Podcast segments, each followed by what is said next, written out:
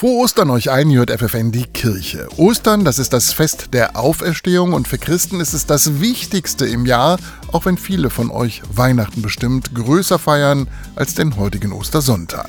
Das geht auch Bruder David Damberg so. Er lebt im Innenstadtkloster der Benediktiner in Hannover und er sagt, dieses Jahr gehöre ich ganz eindeutig zum Team Ostern. Weil eben Ostern uns in dieser Zeit so viel zu sagen hat. Dieses trotzdem, trotz aller Dunkelheit das Licht wird siegen.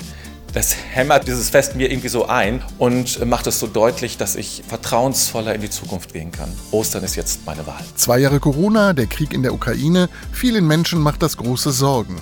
Sie sind ängstlich und traurig. Auf Knopfdruck fröhlich sein, nur weil Ostern ist, das wird nicht funktionieren, weiß auch Bruder David.